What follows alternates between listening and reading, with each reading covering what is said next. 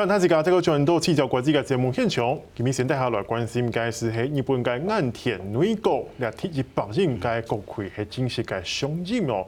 啊，到底呢？大概喺呢个时间之内，是为日本带来哪种改变？韩国呢，为未来嘅东北亚嘅时区呢，有哪条嘅改变哦？今日有请到嘅系经济太后嘅国际关系研究中心蔡增家教授为大家来做分析。教授你好，诶，主持人、各位观众大家好。就是我们当然就我想想就请教你，就是说这个这个礼拜哈，岸田的政府是正式的上路了。是。那他在上路的时候，其实老干新枝哈，大家一起来。那我想说，要他所面对的是一个怎么样的日本，跟一个什么样的国际情势？他其实他现在面临的一个最大的问题就是日本的一个疫情啊，然后第二个就是他的一个经济。哦，这个是他的一个两项非常重要的一个工作哈。那在疫情的一个部分哈，其实他是在收那个监狱委的一个烂摊子哈。是。我们都知道说日本的一个，因为那个他执意举办冬奥，所以让日本的一个疫情再起哈。那日本虽然在那个九月底已经正式解除了那个紧急事态的一个宣言哈，但是日本的一个疫情哈，距离要完全降温哈，其实还有一个非常大的一个距离。感觉感染人。数有下降下来了，呃，有有下来，但是跟他们所想象的，其实还是有一些，还是有一些差距哈。那日本的一个疫苗的一个普及率会变成是一个非常重要的一个，会变成是一个非常重要的一个关键。年轻人到底要不要，哎，要不要踊跃去打疫苗？有人把日本的一个年轻人跟那个美国的川粉来做相比啊，川粉不太想打疫苗哈。那日本年轻人对于打疫苗的一个意愿，其实其实也不是很高。另外还有一个。很重要的一个因素就是说，那个因为疫情的一个关系，然后造成日本的一个经济其实已经面临一个非常大的一个困境。冬奥几乎都是赔本在办。对对对对，所以这个岸田这一次呢，他也提出了一个所谓的一个岸田经济学哈。是。那这个岸田经济学呢，它的一个非常非常重要的一个用意就是什么？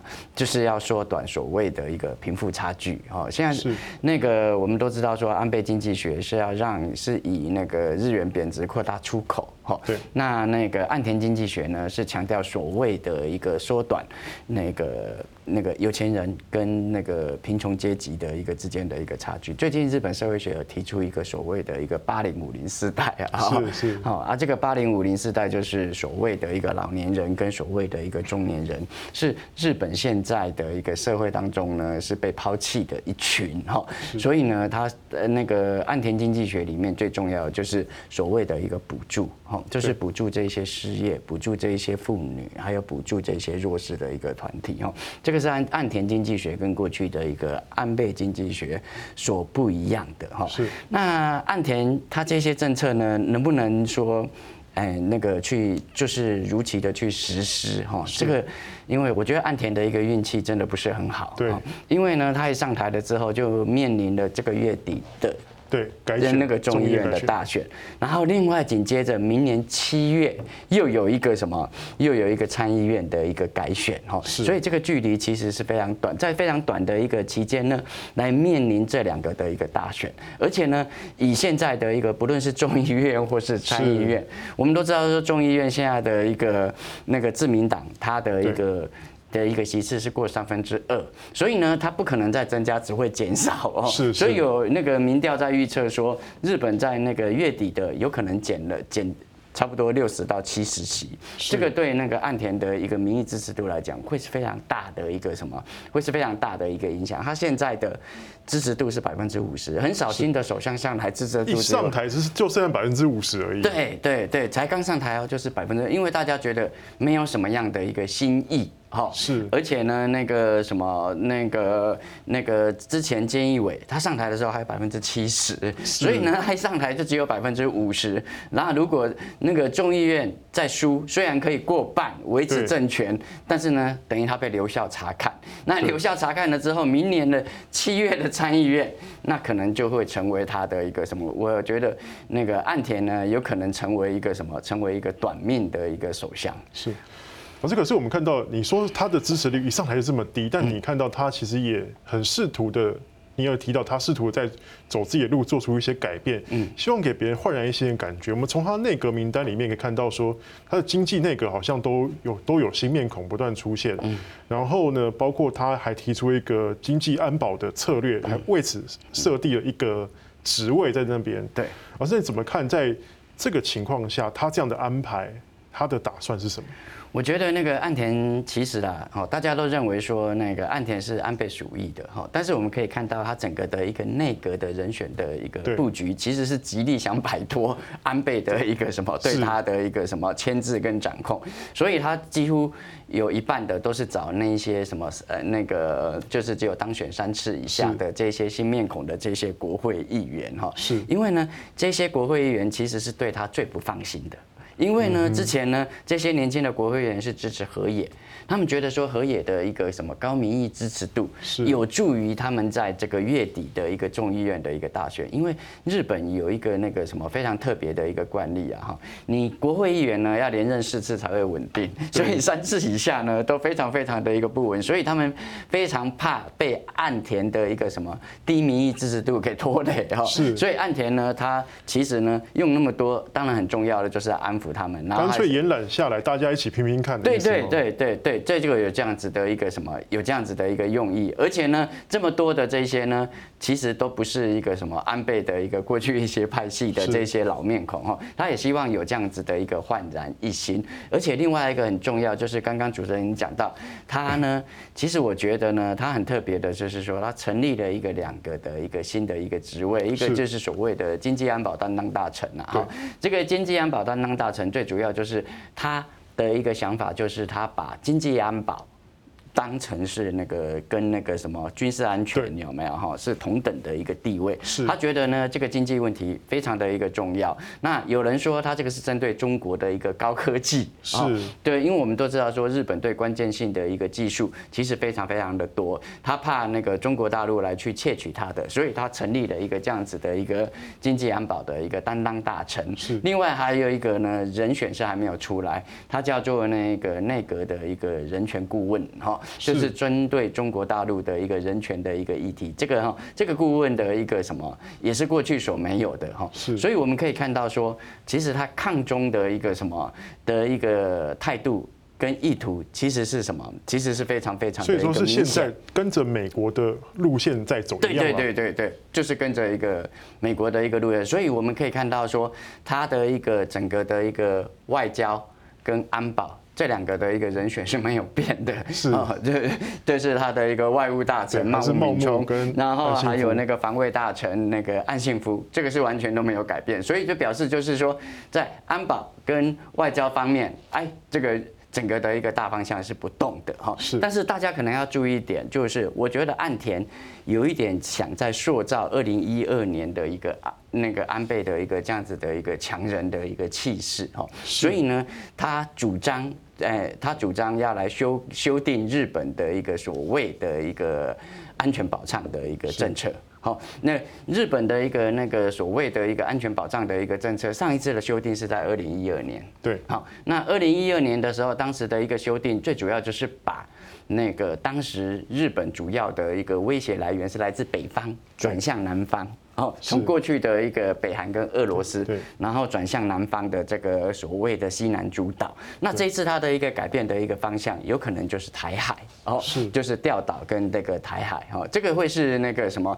他模仿二零一二年的一个安倍，所以他有一点想去塑造自己是一个什么？是一个政治上的一个强人的一个这样子的一个意图，这个是比较特别的。嗯，是。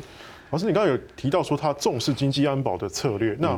会是在哪一块会比较注重半导体吗？还是一些？就是说，那个他的一个所谓的一个经济安保哈，就是他认为就是说他的一个很重要的概念就是说，日本的一个他的一个，我们都知道说日本的一个高科技，其实他掌握很多的一些技术，然后呢，他主要就是要防止它这个高科技的一个技术。呃，被中国大陆所窃取。另外一个呢，就是要积极的什么融入美国所主导的一个可信赖的一个这样子的一个产对产业的一个供应链哈。这个是它的一个对内跟对外的一个两大的一个方向哈。所以我觉得这个呢，这个它这个经济安保的一个担当大臣上来之后，还有。跟台湾有一个非常强的一个连接性，就是所谓的台积电到日本去投资的一个这样子的一个议题，这个也可以强化什么台日之间的一个什么在产业供应链上的一个合作。好，再来看这个他提出的这个经济安保担当大臣的这个人选小林英姿哈，那这个小林英姿的话呢，他是也是当选三次的一个年轻的一个议员哈，那我觉得呢，他个人的一个意识形态呢，其实没。没有太明显，所以我觉得它的一个方向应该是跟随着，是追随着一个什么岸田的一个什么的一个意志在走哈。所以我们可以看到这个经济那个担当大臣这样子的一个职位，可以看得出来，其实岸田呢，他跟过去的一个首相不太一样。过去首相大概都是谈非常模糊的一个概念跟想法，但是我觉得岸田是比较具体化了，对，他是比较具体。老师，你刚刚有提到说，未来这个岸田政府虽然说可能他遇到的重重挑战蛮多，但是跟台湾自身的关系又在哪边？我们看到说，包括他一上台，你说他包括他提出这个呃经济安保战略，然后又会改变他的，可能会改变他的呃安保的适用的范围，然后他一上台呢，又欢迎台湾加入 CPTPP，又说中国机会不大，是不是他会从他会变成一个抗中的鹰派？对。其呃，至于是不是鹰派，现在还不太晓得哈。因为日本呢，会不会从鸽派转鹰派，完全都是看美国的态度。是，美国是鹰派，日本就会跟着鹰派；美国鸽派，日本就会转变为一个鸽派哈。但是呢，跟台湾的一个，我觉得呢，不论它是鹰派或鸽派，它跟台湾之间的一个合作的一个方向，这个是什么？这个这个大方向是不会不会改变。是，我们可以从它的一个什么几个阁员的一个布局来看哈。岸信夫，哎，他是哎，应该是那个阁员当中最最亲台，他防卫大臣，哦，那负责安保的一个议题。茂木敏充，哦，就是有关台湾加入国际组织，是这个的嘛？还有那个我们的一个疫苗，这个都是由茂 木敏充来去来去负责。然后另外还有一个那个什么那个经贸大臣，哦，这个可能大家比较少去注意的，叫做狄光田生意，哈，是哦，他是什么？他跟他是跟安倍的关系非常好哈，是，而且过去呢，他有多次来台湾，其实都是传递一些讯息哈，所以迪生田光一他担任经贸大臣，就是主要的日本的经贸大臣就负责 CPTPP 的一个议题，所以我觉得呢，台日本在协助台湾加入 CPP CPTPP 的这个方向，也是不会有太大的。所以老师你看。这这件事情会是正面发展吗？台湾加入 CPTPP？我觉得是正面的一个什么？我觉得是一个正面的一个发展哈，因为日本在经济上要去防卫。中国，所以他一定什么不乐见中国加入 CPTPP 哦。那现在呢，中国跟日跟那个台湾同时来去加入这个，同时申请加入 CPTPP 的话，日本一定是优先希望台湾能够加入，而中国的一个脚步比较后面哈。但是呢，日本扮演的一个角色，我觉得不会再像过去这么样的一个什么，不会再像过去这么样的一个大。今年日本是一个轮值国，但是明年是新加坡。好，所以呢，新加坡的一个，呃，依照 CPTPP 的一个惯例，轮值主席国的一个什么，他对于邀请新会员的一个什么，拥有比较大的一个权利。所以我觉得这个呢，这个我们要把 CPTPP 的一个什么的一个整个的一个态度，要从日本必须要转向来去看新加坡的一个态度。是，好，老师，那我们先休息一下，我们等下下半场继续再聊。那这回一下下半场继续过来关注朝鲜半导体时局。